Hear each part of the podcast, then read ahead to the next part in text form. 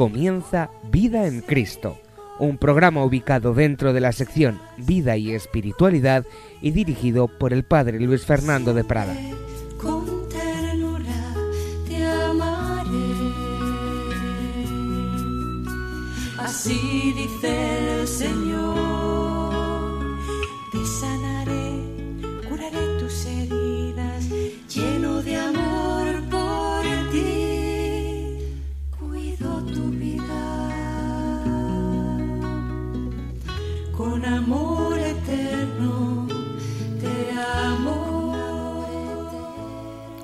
Eterno nos ama el Señor y nos invita a corresponder a su amor, nos invita a contemplarle, a entrar en su amistad. Vamos hoy a iniciar una serie de reflexiones sobre la contemplación de la belleza de Dios, de la belleza de Jesucristo, siguiendo el hilo conductor, al menos en buena medida, de aquella exhortación apostólica vita consecrata que el Papa Juan Pablo II escribió como culminación de un sínodo que hubo sobre la vida consagrada y en la cual seguía como pasaje evangélico, él solía coger un pasaje evangélico para sus encíclicas y sus cartas y cogía el pasaje de la transfiguración.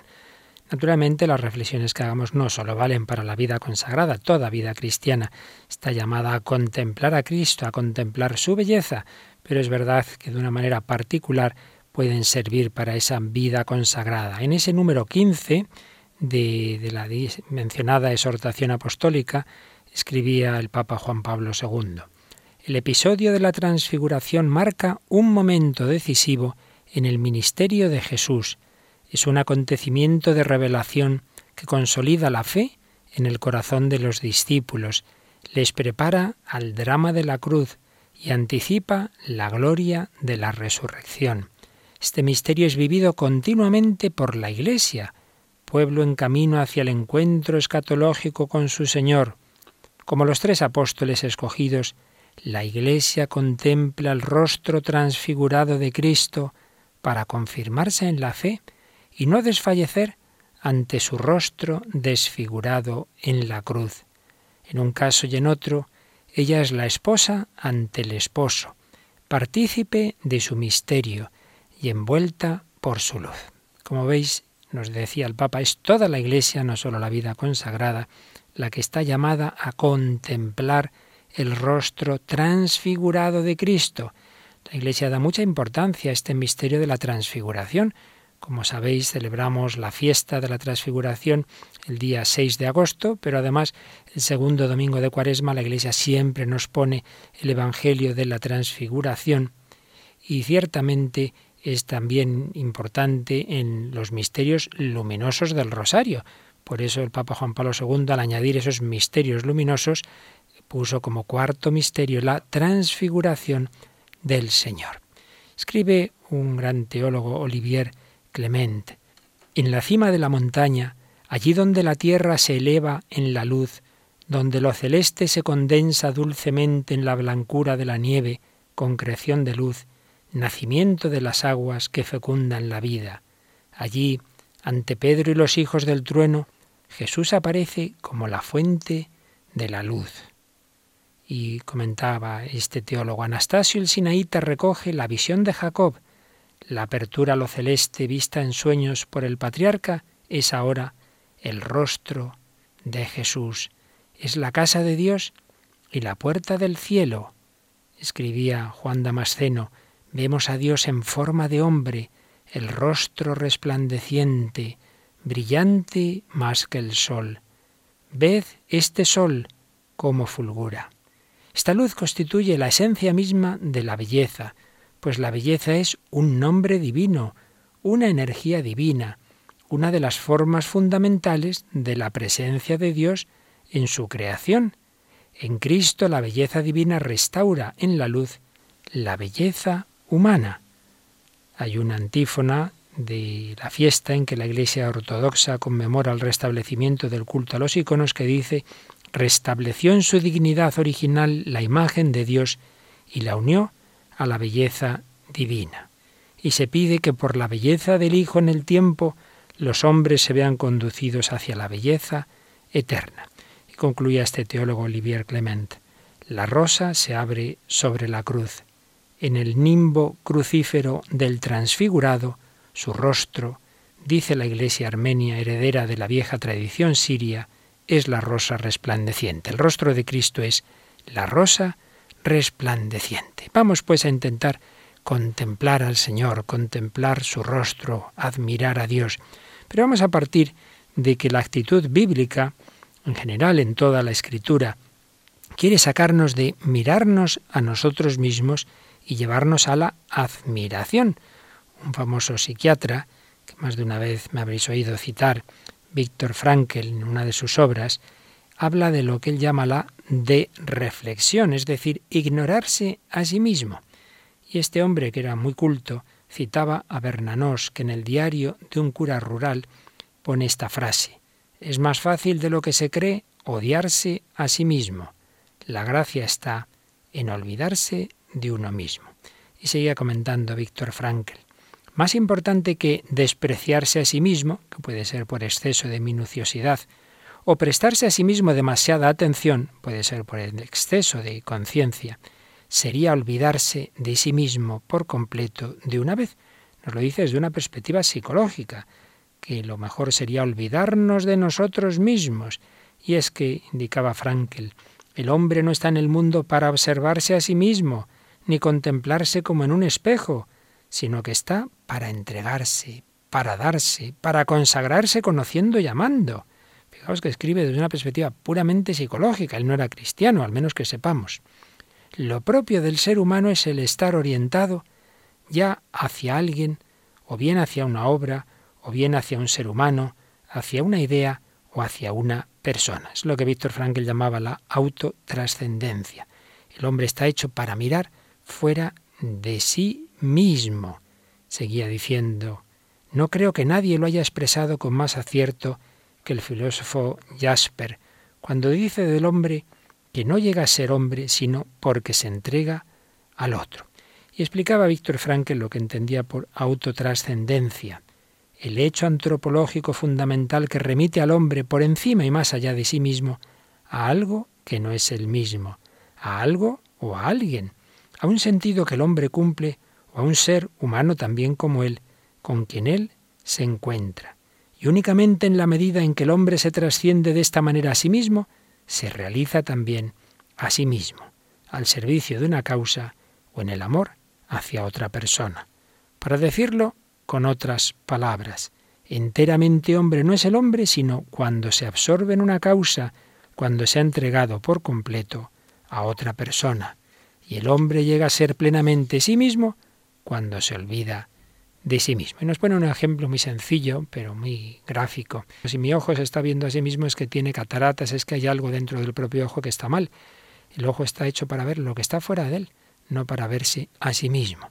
Pues también el hombre está hecho para contemplar lo que tiene fuera de sí. Si un pintor se mira mucho a sí mismo en lugar de mirar al modelo, no le saldrá el cuadro. Por tanto, hasta desde una perspectiva antropológica y psicológica es bueno mirar hacia afuera, admirar, contemplar, no mirarnos a nosotros mismos. No es bueno psicológicamente esas personas que siempre están ahí como estoy, como no estoy. No, ese mirarnos a nosotros mismos no es bueno. Uno puede conducir mal con peligro porque vaya mirando todo lo que hay en el paisaje y no a la carretera, pero también porque mire hacia dentro del coche. Está mirando hacia abajo, está mirando hacia atrás.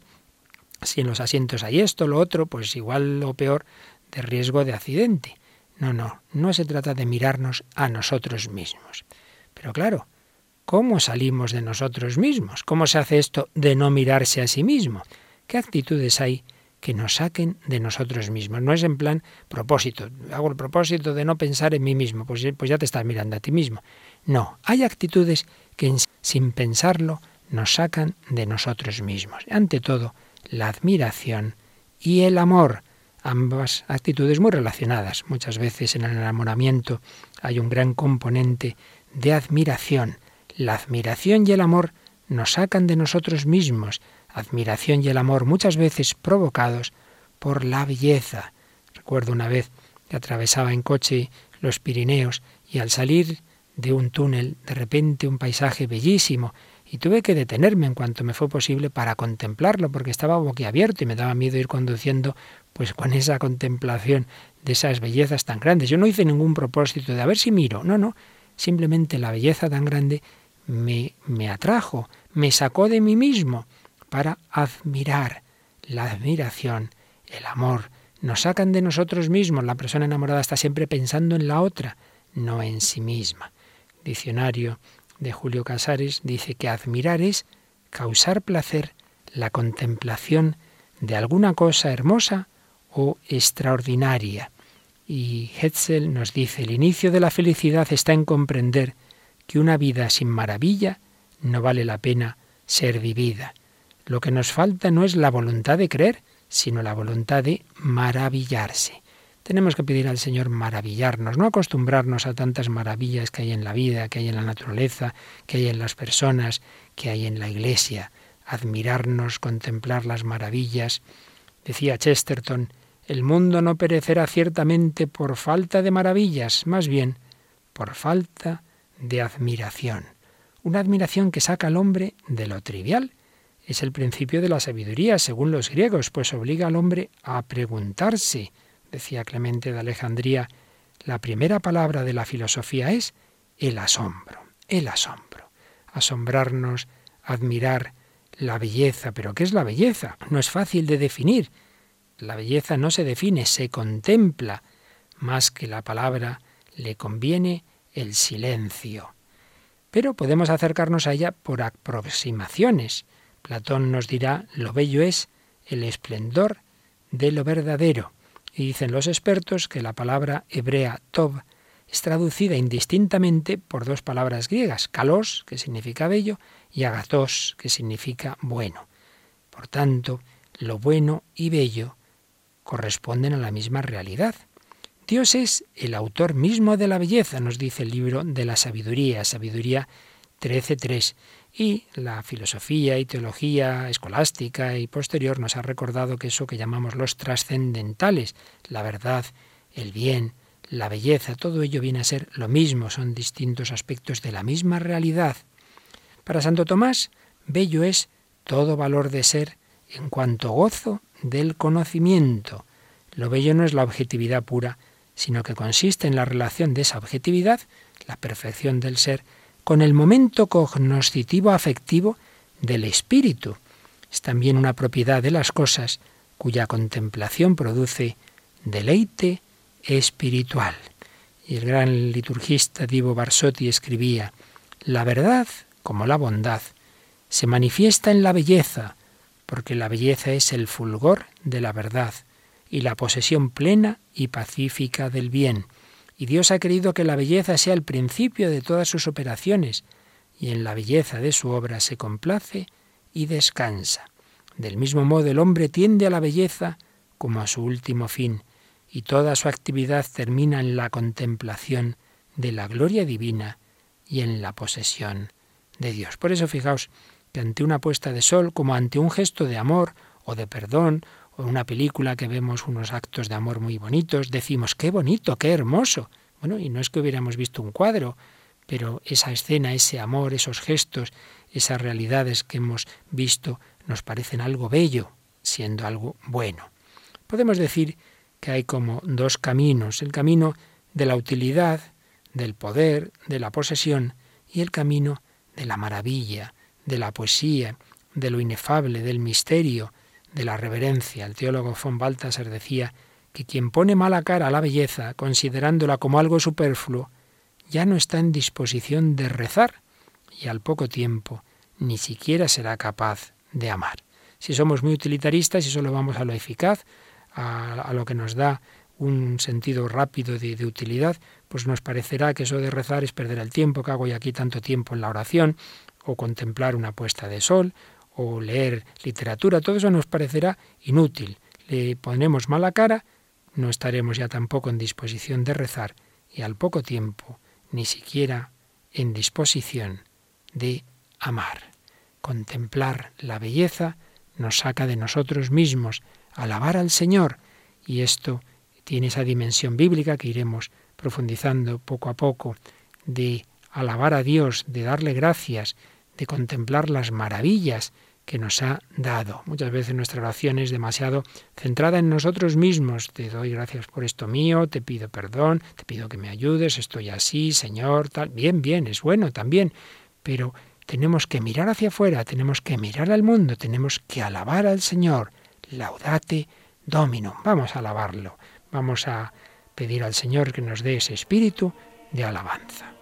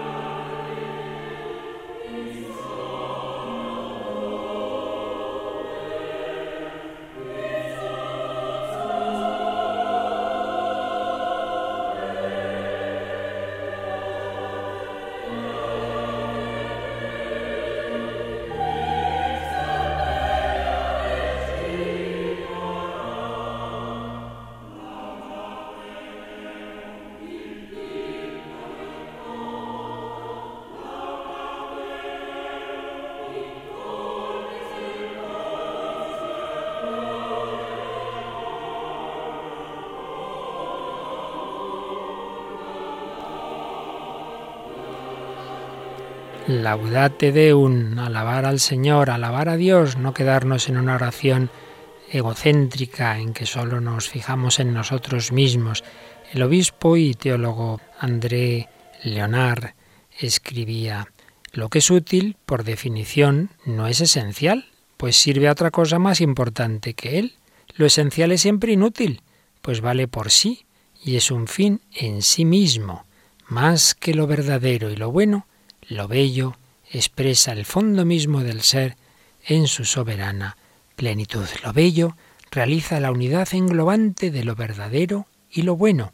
Lo bello es bueno en la medida misma en que es verdadero y es verdadero en la medida en que es bueno. Tiene la objetividad de lo que siendo verdadero se impone a la inteligencia, pero al mismo tiempo un calor radiante que alegra el corazón. Lo bello colma el deseo, sin dejarse asimilar por él a la vez que resuena íntimamente en la subjetividad que Él gratifica con su bondad, conserva la libertad de lo que tiene su verdad en sí mismo y exige ser respetado en su dignidad trascendente. Por eso lo bello no se dirige a una sola facultad humana, interpela al espíritu total, incluso a nuestra sensibilidad. Se dirige a todo nuestro ser, pide ser saboreado en el movimiento respetuoso del amor. Quizás sean ideas un poquito elevadas, pero veréis como poco a poco van a ir bajando de manera que podamos aplicarlas a nuestra vida. Pongamos un ejemplo. Un músico está asistiendo a un concierto, una interpretación de una sinfonía, y como él es músico, pues quizá en un primer momento está juzgando la interpretación, qué tal lo hace cada instrumento, y le está gustando, está gozando, pero en un determinado momento se sumerge en esa sinfonía, escogido de tal manera por la música que diríamos pierde su separación de la obra, la conciencia de que la está oyendo y juzgando, queda sumergido en la belleza de la armonía, goza ahora mucho más, está como en una especie de éxtasis musical. El profesor López Quintas define esta palabra éxtasis como elevación a un plano superior de realización de sí mismo, mediante la entreveración activa con una realidad valiosa. Bien, Estamos todavía en un nivel, digamos, humano, válido para la belleza en general, para muchas realidades a nivel antropológico. Pero cuando esa admiración de las maravillas, de las bellezas que hay en el mundo, se convierte en admiración de la majestad divina, nos dirá San Bernardo que es la primera y máxima forma de contemplación, la admiración del creyente ante las obras maravillosas que ha hecho el Señor, muy especialmente ante Cristo y su misterio pascual, ese asombro de la Iglesia, recordáis, en el pregón pascual, en que es un cántico de alabanza, de asombro, oh maravilloso amor, pero ¿cómo es posible que por rescatar al esclavo entregaste al Hijo? El alma arrebatada por la belleza y armonía de esa sinfonía en la que Cristo crucificado y resucitado es el solista, el alma pierde ahí la conciencia de sí misma y viene cogida por la armonía del mismo Dios, queda sumergida en el gozo del mismo Señor, entra en el gozo de tu Señor. Debemos ir a la oración a dejarnos impresionar por Dios. Diremos como los apóstoles en el monte Tabor, bueno es estarnos aquí, Santo Padre Gregorio de Nisa nos dirá, los conceptos son como ídolos de Dios, solamente el estupor llega a captar algo. Esa oración que decían que hacía un viejecito, me limito a presentar mis respetos a Dios, asombrarnos ante el Señor con admiración, con reverencia, admirarnos ante lo cotidiano. De nuevo citamos al gran Chesterton, que decía que todos los años agradecemos los regalos que los Reyes Magos ponen en nuestros zapatos, pero se nos olvida dar las gracias a aquel que todos los días nos da los pies para meterlos en los zapatos. Nos acostumbramos al ordinario, que es mucho más importante que lo que de vez en cuando nos puede venir. Admiración ante lo cotidiano, admiración que tiene otras actitudes relacionadas, la contemplación, el asombro, la alabanza, el éxtasis, la glorificación, la acción de gracias, la adoración. Por lo visto hay una tradición provenzal en los nacimientos, en los belenes, y es que ponen una figurita que llaman el embelesado, que ese no lleva ningún regalo al niño Jesús, lo único que hace es admirarse y alabar. Se queda embelesado. Hay un evangelio apócrifo en el que se atribuye a Jesús una palabra que ya decimos que es apócrifa, pero no deja de tener su fondo. El que se quede atónito reinará, hubiera dicho Jesús según este Evangelio. El que se quede atónito reinará, asombrarnos, quedarnos atónitos ante lo que Dios es y lo que Dios hace. Si la gloria escatológica será visión por parte del hombre completo, con sus sentidos, y no solo visión intelectual, podemos pensar que también la gracia, anticipo de la visión, pues implica toda nuestra psicología. Sabéis que ese gran teólogo suizo, von Balthasar, insistió mucho en ese aspecto de la belleza, que no hagamos una teología puramente centrada en lo que es verdadero, en lo que es bueno, sino también en cómo se manifiesta la belleza de Dios en sus acciones. Citamos también otra vez a Divo Barsotti, que nos decía, en la vida misma de la Iglesia se da la primacía a la contemplación, Toda actividad apostólica, incluso moral, tiene por fin la contemplación de la gloria divina, en el silencio de la adoración, en el canto de la alabanza. La Iglesia ante todo canta la belleza. de la importancia de la liturgia bien celebrada, con buena música, con reverencia. Y esto parte del propio Evangelio. El padre jesuita Antonio Orbe, que era un sabio y un santo, pues comentaba esas palabras del Evangelio de San Lucas, de que San José y la Virgen estaban maravillados de las cosas que se decían del niño, y comentaba el padre Orbe. Hay individuos que no se maravillan de nada. Las noticias que para los demás son nuevas, para ellos son siempre viejas. Las conocían, las veían venir, lo saben todo. Estaban donde ocurrió la cosa.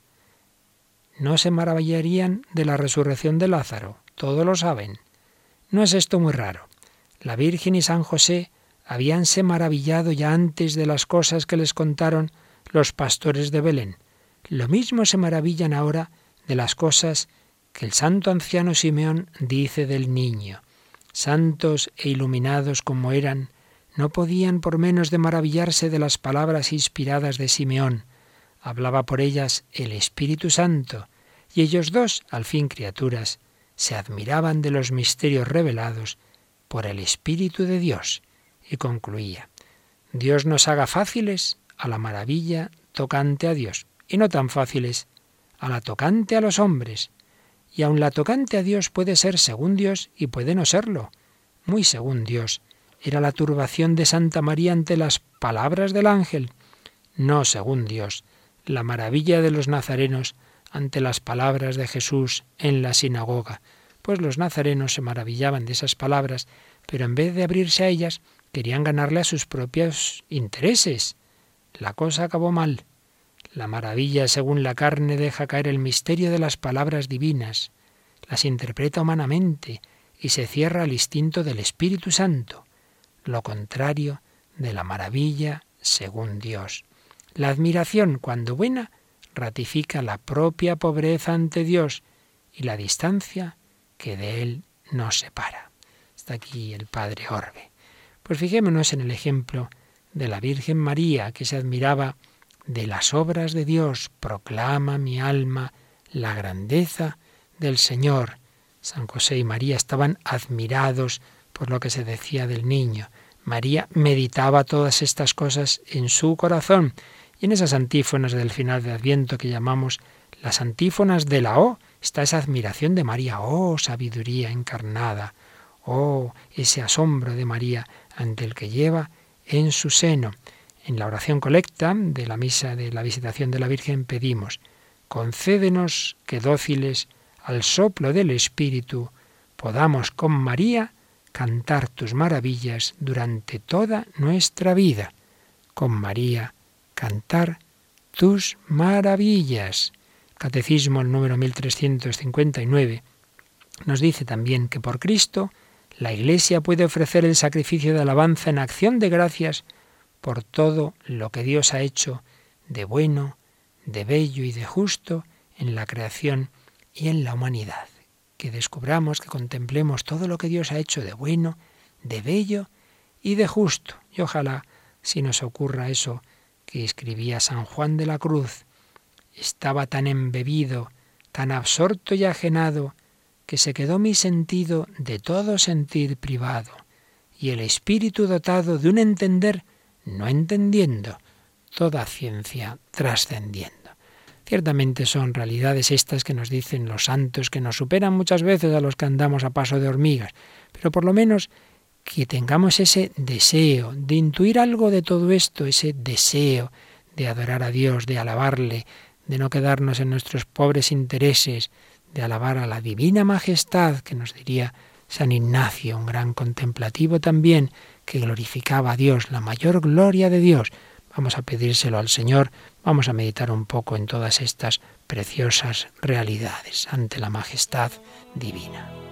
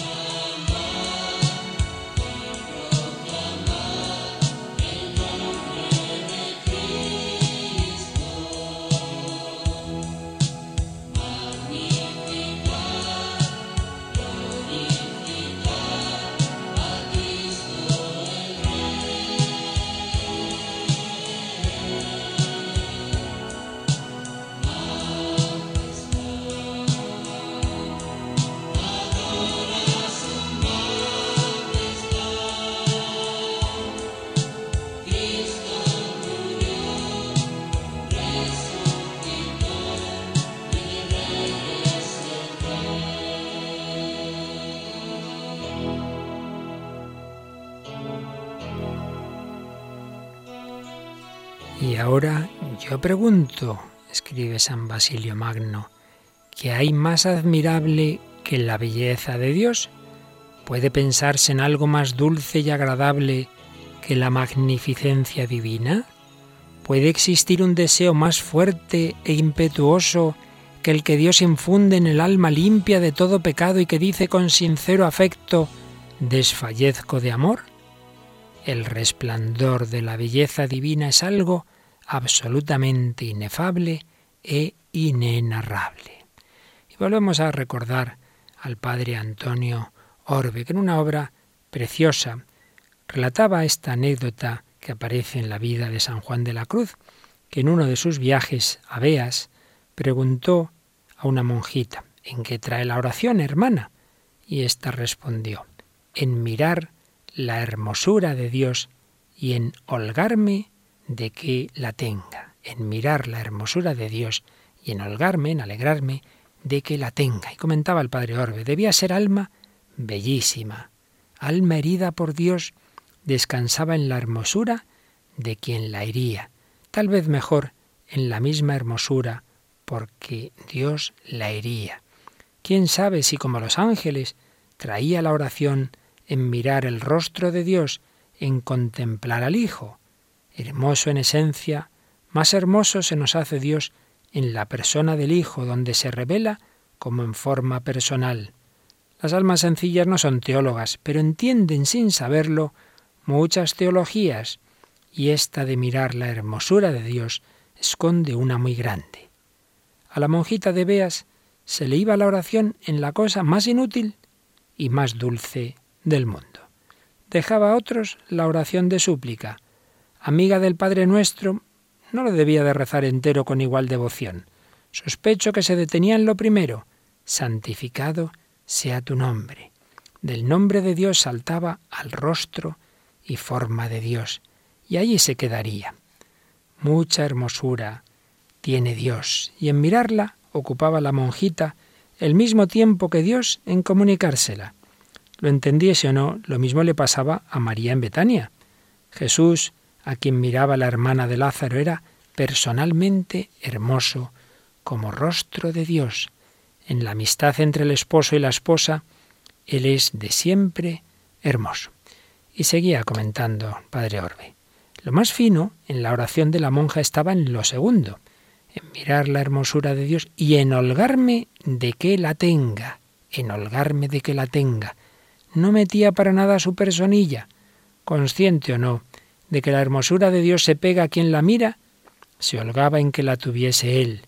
Deseaba para Dios lo que tenía. Anhelo inútil, pero delicado.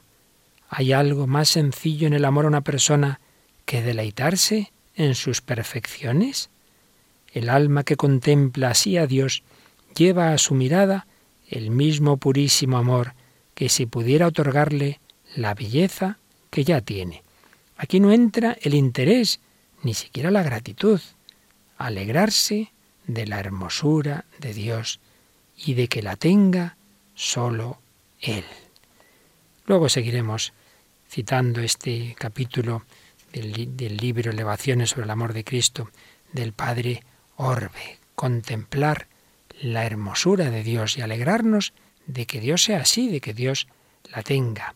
Precisamente, según los expertos en San Juan de la Cruz, la hermosura de Dios es el atributo divino más veces citado en sus obras, el atributo divino que más veces cita San Juan de la Cruz. Vemos ahí la riqueza de una naturaleza de artista, riqueza también de una afectividad abierta a todas las llamadas del amor, bajo la forma de la hermosura, capaz de nutrir una admiración inagotable. Dios es la hermosura. Realmente es algo muy bíblico todo este planteamiento. Recordemos algunas frases. Señor, he oído tu fama, me ha impresionado tu obra. El Señor viene de Temán, el santo del monte Farán. Su resplandor eclipsa el cielo, la tierra se llena de su alabanza. Su brillo es como el día, su mano destella velando su poder. Oh, el Salmo 91. Qué magníficas son tus obras, Señor, qué profundos tus designios. El ignorante no los entiende, ni el necio se da cuenta. Grandes son las obras del Señor, dignas de estudio para los que las aman, nos dice el Salmo 110. Esplendor y belleza son su obra. Su generosidad dura por siempre, ha hecho maravillas memorables. Y en el Salmo 62, cómo te contemplaba en el santuario viendo tu fuerza y tu gloria. Y el 145, grande es el Señor, venece toda alabanza. Una generación pondera tus obras a la otra y le cuenta tus hazañas. Y el precioso Salmo 104, bendice alma mía al Señor, Dios mío, qué grande eres. Te vistes de belleza y majestad, la luz te envuelve como un manto.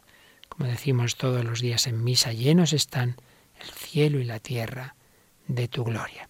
San Agustín nos diría, la suavidad de Dios y el deleite de Dios superan la hermosura de todos los cuerpos, no sólo terrestres, sino también celestes. Sobrepuja toda la hermosura de las almas, por muy justas y santas que sean. Aventaja toda la hermosura de los elevados ángeles y virtudes. Sobrepasa todo lo que puede decirse o pensarse de él. Mas cuando el alma se arreglare y embelleciera a sí misma, haciéndose armónica y bella, os hará contemplar a Dios, fuente de todo lo verdadero y Padre de la misma verdad. Oh gran Dios, ¿cómo serán entonces aquellos ojos, cuán puros y sanos, cuán vigorosos y firmes, cuán serenos y dichosos? ¿Y cuál será el objeto de su contemplación? ¿Quién es capaz de figurarlo, creerlo, decirlo? Yo solo diré que se nos promete la visión de una hermosura por cuyos reflejos son bellas, en cuya comparación son deformes todas las demás. Qué idea tan profunda. La hermosura de Dios hace que la, la belleza de este mundo sean reflejos y por ese reflejo tienen cierta belleza, pero en su comparación las hermosuras de este mundo son deformes. Quien contemplar esta hermosura y la alcanzará el que vive bien, el que ora bien, el que busca bien. Ya no le hará, mella ver que uno desea tener hijo y no le vienen, y otros tienen demasiados y los abandonan. Que en contemplar la hermosura de Dios va a relativizar los bienes y males de esta vida. Y si nos vamos a Santa Teresita y recordamos aquella frase que ella le impresionaba de la escritura de correremos. Pedir, pues, será traído, escribía. ¿Qué es sino pedir unirse de una manera íntima al objeto que cautiva el corazón, unirse a aquel que cautiva el corazón. exhortación Vita Consecrata, número 16, hemos partido de esta exhortación de Juan Pablo II, decía que con tal identificación conformadora con el misterio de Cristo, la vida consagrada realiza por un título especial aquella confesio trinitatis que caracteriza toda la vida cristiana, reconociendo con admiración la sublime belleza de Dios, Padre, Hijo y Espíritu Santo, y testimoniando con alegría su amorosa condescendencia hacia cada ser humano. Recapitulando un poquito lo que hemos ido exponiendo, partíamos de cómo la verdadera actitud bíblica no es mirarnos a nosotros mismos, sino salir de nosotros mismos para admirar, pero ¿qué nos saca de nosotros mismos para esa admiración? La belleza. ¿Y cuál es la belleza suprema? La belleza de Dios. ¿Qué mejor oración que esa admiración ante la belleza divina? Traigo mi oración en holgarme de esa hermosura de Dios y de que la tenga. Hacemos una nueva pausa meditativa para alabar al Señor, para darle gracias de que nos da esa capacidad de descubrir sus obras maravillosas y vivir en su alabanza.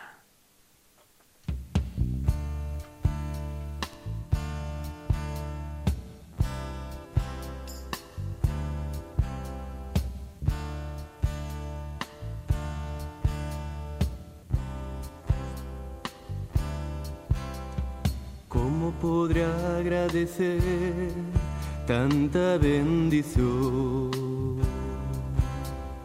¿Cómo podré responder a tu amor?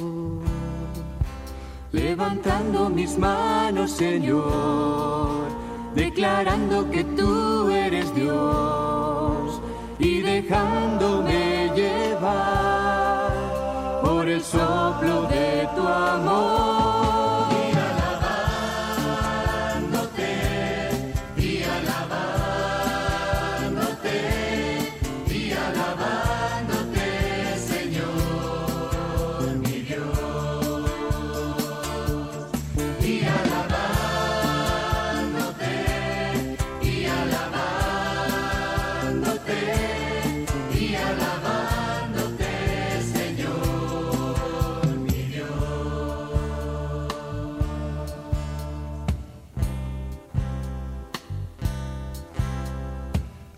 Adorarte, Señor, desde el corazón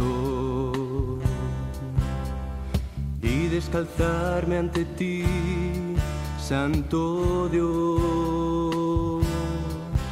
Tu perfume me inunda, Señor, tu presencia está dentro de mí y tu gracia se derrama por todo este lugar.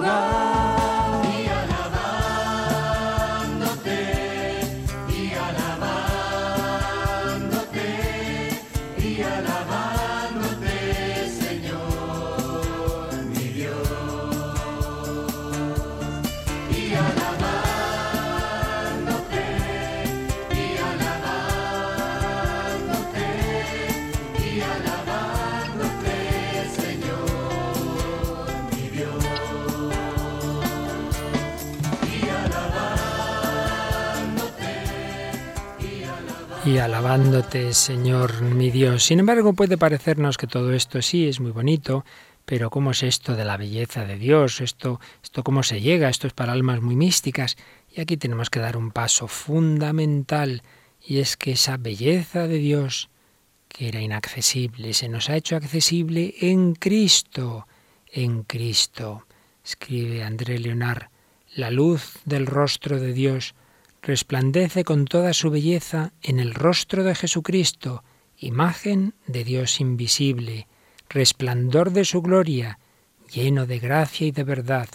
Cristo es bello, es decir, seduce nuestro corazón al resplandecer en él la gloria eterna de Dios como amor. Y es que la encarnación es absolutamente fundamental. Leemos en el vocabulario de teología bíblica de León Dufour, su omnisciencia se convierte en la mirada personal que nos sigue en lo secreto. Esa omnisciencia de Dios es la mirada personal de quien nos sigue en lo secreto y escudriña el fondo de los corazones. Su omnipotencia es su capacidad de suscitar de estas piedras hijos de Abraham, de llamar la nada a la existencia. Ya se trate de hacer surgir la creación, de hacer que nazca un hijo de Abraham, o de resucitar de entre los muertos al Señor Jesús. Su eternidad es la fidelidad de su palabra y la solidez de su promesa es el reino que Dios prepara a los suyos desde la fundación del mundo. Su bondad es la maravilla inaudita de que Dios nos haya amado primero cuando éramos sus enemigos. El conocimiento natural de Dios, la revelación de Jesucristo lo sustituye por la presencia inmediata el abrazo personal del Dios vivo. Y es que en efecto en esa revelación de Dios en Cristo, por el Espíritu Santo, se nos comunica la intimidad divina. Podemos llegar a aquel que naturalmente, humanamente, por la pura razón, nunca hubiéramos llegado. En Cristo Dios ha hecho irradiar su rostro y nos ha otorgado su favor. En Jesús Dios mismo se ha deparado una fisonomía, se ha mostrado el rostro que nadie había visto nunca. Es un rostro humano, escarnecido, velado, desfigurado, pero es la efigie de la sustancia divina, dice la carta a los Hebreos 1.3. Dios está a nuestro alcance, con una demostración inaudita de poder y de amor, se ofrece en la persona de Cristo a quien quiera acogerle. Y es que la vida eterna es conocer al Dios verdadero y a su enviado Jesucristo. Realmente en Cristo apareció el amor de Dios hacia el hombre, Tito 3.4. Aquel al que nadie ha visto nunca, Jesús no sólo nos lo describió y pintó, no sólo nos dio una idea exacta de él, siendo él el resplandor de la gloria de Dios y figura de su sustancia, nos lo hizo ver, nos lo hizo sensible. El que me ha visto, ha visto al Padre. No se trata solo de una reproducción, incluso perfecta, de un doble idéntico con el original. No, es que Jesús, siendo el Hijo único, estando en el Padre y poseyendo en sí al Padre, no puede decir una palabra, no puede hacer un gesto sin tornarse al Padre, sin recibir de Él su impulso y orientar conforme a Él toda su acción. Como no puede hacer nada sin mirar al Padre, no puede decir lo que Él mismo es sin referirse al Padre. Como fuente de todo lo que hace y de todo lo que es, hay la presencia y el amor de su Padre. Ahí está el secreto de su personalidad, de la gloria que irradia su rostro y caracteriza todos sus gestos. Podemos recordar que el momento clave de la conversión de García Morente, que él relatará en aquella obra, el hecho extraordinario, cuando él intentaba llegar a Dios por sus fuerzas, por sus razonamientos filosóficos y no podía. La distancia entre mi pobre humanidad, escribirá, y ese Dios teórico de la filosofía me había resultado infranqueable, demasiado lejos, demasiado ajeno, demasiado abstracto, demasiado geométrico e inhumano. Pero Cristo, Dios hecho hombre, Cristo sufriendo como yo, más que yo, muchísimo más que yo, a ese sí que lo entiendo y ese sí que me entiende. Y es que tras el pecado con la encarnación, reaparece la belleza de Dios sobre el mundo, se ha hecho rostro. teólogo oriental ortodoxo Kedokimov dirá, después de la encarnación del Verbo, todo está dominado por el rostro, el rostro humano de Dios. A la luz de Cristo, icono de Dios, toda la creación se convierte en un gran sacramento de Dios.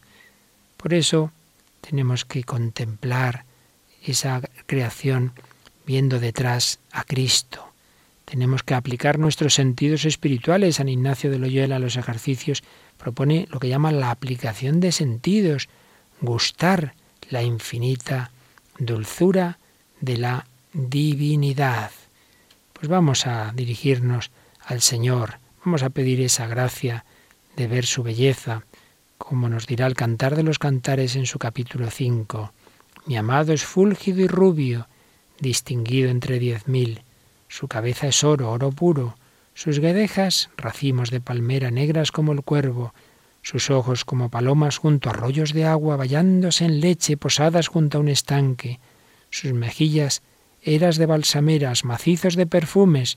Sus labios son lirios que destilan mirra fluida sus manos aros de oro engastados de piedras de Tarsis, su vientre de pulido marfil recubierto de zafiros, sus piernas columnas de alabastro asentadas en basas de oro puro, su porte es como el Líbano, esbelto cual los cedros, su paladar dulcísimo y todo él un encanto.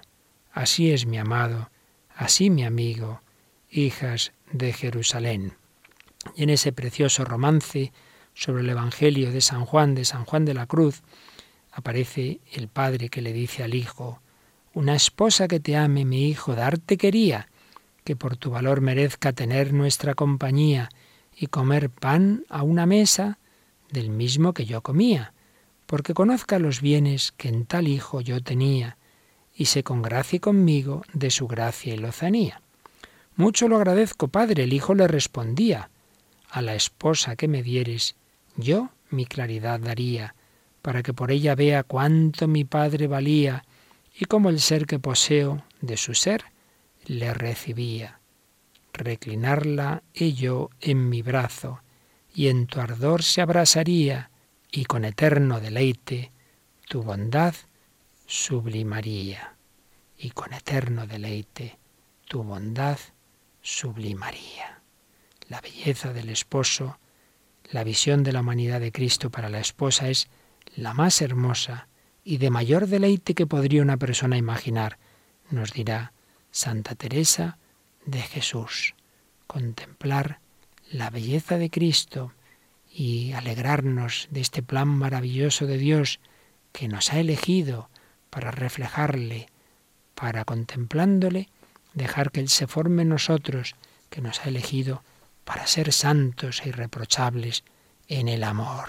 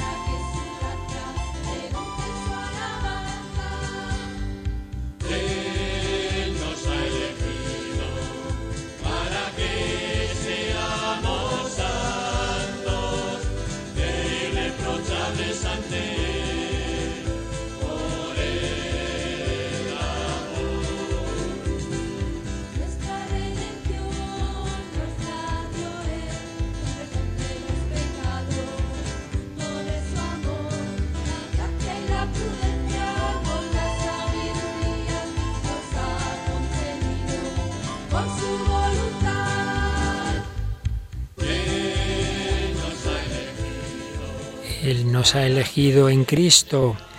Seguimos recordando lo que comentaba el padre Orbe sobre aquella respuesta de la Carmelita de Beas y nos dice, yo hubiera preferido otra respuesta. ¿En qué trae la oración? En mirar la hermosura de Jesucristo y en holgarme de que la tenga. El padre Orbe cambia la palabra de Dios, en mirar la hermosura de Dios por la palabra Jesucristo, en mirar los encantos de la humanidad sacratísima del Señor. Yo puedo traer la oración en mirar la hermosura del niño de Belén y holgarme de que la tenga, en contemplar las gracias del desterrado de Egipto y holgarme de que las tenga, en la belleza del joven desnudo que recibe azotes en el pretorio y holgarme de que la tenga.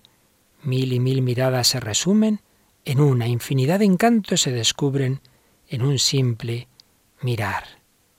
Mirar la hermosura del cuerpo de Cristo. Unos preferirán la del Tabor, otros la de Nazaret, otros la de la Ascensión. A mí me enamora, decía el padre Orbe, el cuerpo desnudo en los azotes y en la cruz. Gozarse de que los azotes le hayan dejado tan hermoso.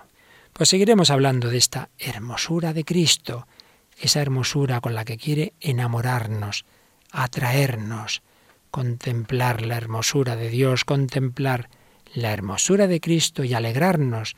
Eso nos sacará de nosotros mismos, nos centrará en Dios. Se lo pedimos así al Señor.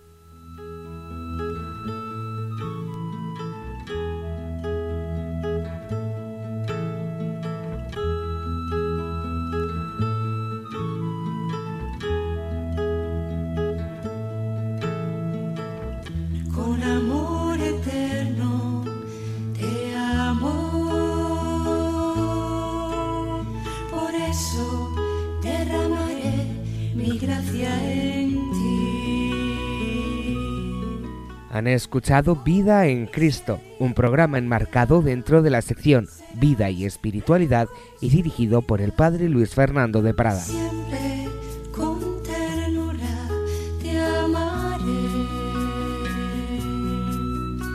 Así dice el Señor.